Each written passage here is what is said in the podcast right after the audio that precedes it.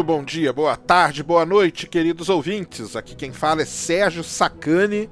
Sou editor do blog Space Today, do canal Space Today no YouTube e trago para vocês mais um Spin de Notícias, o seu giro diário de informações científicas em escala subatômica. Hoje, dia 8 Borean, no calendário Decatrian, também conhecido como dia 6 de fevereiro. No calendário gregoriano, vamos falar do que foi notícia na astronomia nesse mês de janeiro de 2019. Speed Notícias.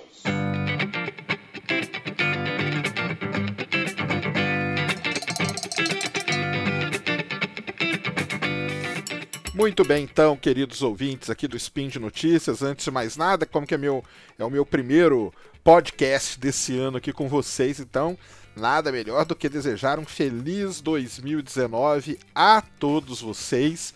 Eu, o meu foi o penúltimo, eu acho, do ano de 2018, né?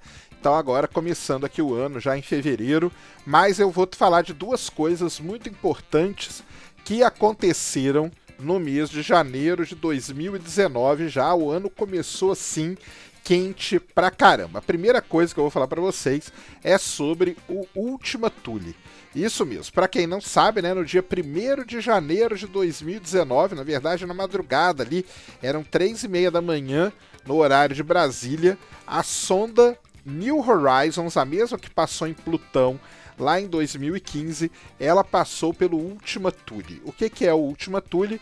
O Ultima Thule é um objeto do cinturão de Kuiper, conhecido oficialmente como 2014 MU69.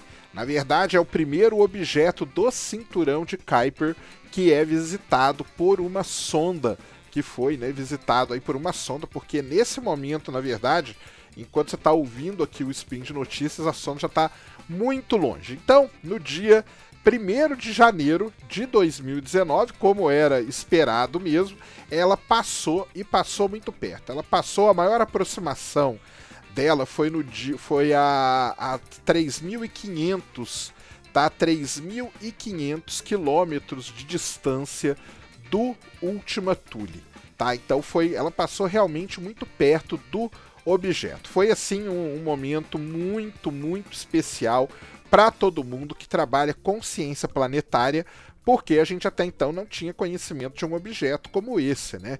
Na verdade, o máximo que se tinha eram imagens bem distantes, né, feitas pelo Hubble. Na verdade, o Hubble é que descobriu o Ultima Thule e depois teve aí imagens, não teve imagem, né?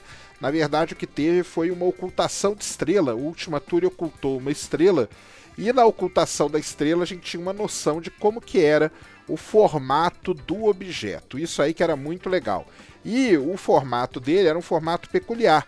Era um formato duplo lóbulo que a gente chama, ou seja, um, era um objeto binário de contato na, na astronomia. Esse seria o nome técnico, digamos assim. Né, ele lembra muito o cometa 67P Churyumov-Gerasimenko, muito mesmo, e é um objeto muito interessante. Qual que é a importância, né?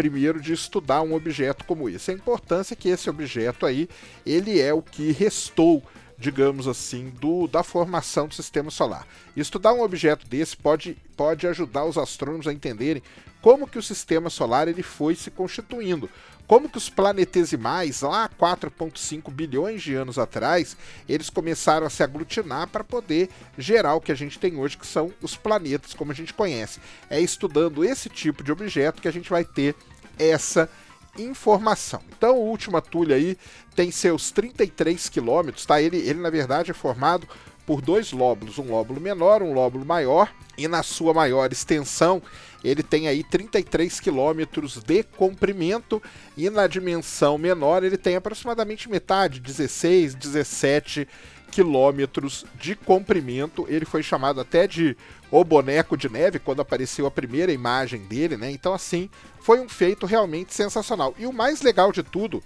é que lembra que eu falei que lá em 2017 ele ocultou uma estrela e os astrônomos eles tinham mais ou menos a ideia da forma do Ultima Thule. E quando ele e agora quando a sonda passou pertinho dele, a forma bateu praticamente idêntica à forma que o pessoal esperava do Ultima Thule através dos resultados da ocultação. Então, na verdade, sim, a astronomia é um negócio realmente fantástico, viu, pessoal? Fantástico mesmo. É um dos maiores feitos da história tá, do ser humano como explorador aí do sistema solar, que foi chegar perto desse objeto, objeto cinturão de Kuiper, o Ultima Thule. Tá? A sonda ela continua mandando, agora mais recentemente ela mandou a imagem mais nítida do objeto, ainda não é a imagem mais, mais próxima, tá? Ainda estava a 6.700 quilômetros, talvez a imagem mais próxima, que foi feita a 3.500 quilômetros, chegue aí nos próximos meses. A sonda New Horizons ela vai continuar mandando dados sobre o Ultima Thule até 2020, que é o tempo que eles vão gastar para baixar tudo que tem lá. Tem que ser um processo, o processo é lento, a sonda é antiga, ela está muito longe, então eles têm toda uma programação para poder fazer isso e é o que eles estão fazendo agora e não param. Então tá aí, ela visitou, passou, foi tudo bem, foi emocionante pra caramba e isso aconteceu no dia 1 de janeiro de 2019. E o outro tema que eu queria falar com vocês aqui, que também aconteceu em janeiro de 2019, aliás, poucos dias depois da sonda New Horizons ter passado pelo Ultima Thule, uma outra sonda, agora dessa vez uma sonda chinesa, a Chang'e 4, fez uma coisa histórica. Foi a primeira sonda a pousar no que a gente chama, e aí começa toda a confusão, né? No que a gente chama no, do lado oculto da Lua. O La, a Lua, ela tem um movimento de rotação dela que é igual ao movimento de translação dela ao redor da Terra. Portanto, nós aqui na Terra, a gente sempre vê o mesmo lado da Lua. A mesma face da Lua está voltada para a gente. Tá? Isso é muito importante. Então, o outro lado que a gente não vê, o pessoal chama do lado oculto, do lado negro da, da lua, eu ia falar do lado, na, lado negro da força, né? O lado negro da lua, o lado escuro da, ou lado escuro da lua, melhor dizendo. E aí a gente homenageia o grande Pink Floyd, né? The Dark Side of the Moon, ou o lado oculto da lua, ou o lado distante da lua, lado afastado da lua. Eu até fiz uma brincadeira ali no Twitter com o pessoal, até o Naelton respondeu, e nós chegamos à conclusão que a melhor coisa é chamar de lado oculto da lua. Bem, então, no dia 3 de janeiro de 2019, a Chang'e 4 pousou no lado oculto da Lua. Ela pousou na chamada bacia Aitken do Polo Sul, uma bacia gigantesca, talvez a maior, maior estrutura de impacto que a gente tenha no sistema solar fica na Lua, é essa bacia, e dentro da bacia ela pousou especificamente numa cratera chamada Cratera von Karman, tá? Então ela tá pousadinha ali, bonitinha. Quando ela pousou, lembrando que ela é uma sonda chinesa. Isso quer dizer o quê? Que as informações para a gente conseguir são muito complicadas. Não é um lugar tão aberto assim como os outros lugares, mas eles mandam. Mesmo porque é até bom para eles fazerem propaganda, né? Do, do, do, poderio espacial deles, né? Da força, digamos assim, da China na exploração espacial. Pois bem, então ela pousou lá, fez imagens, já fez imagens muito legais, tá?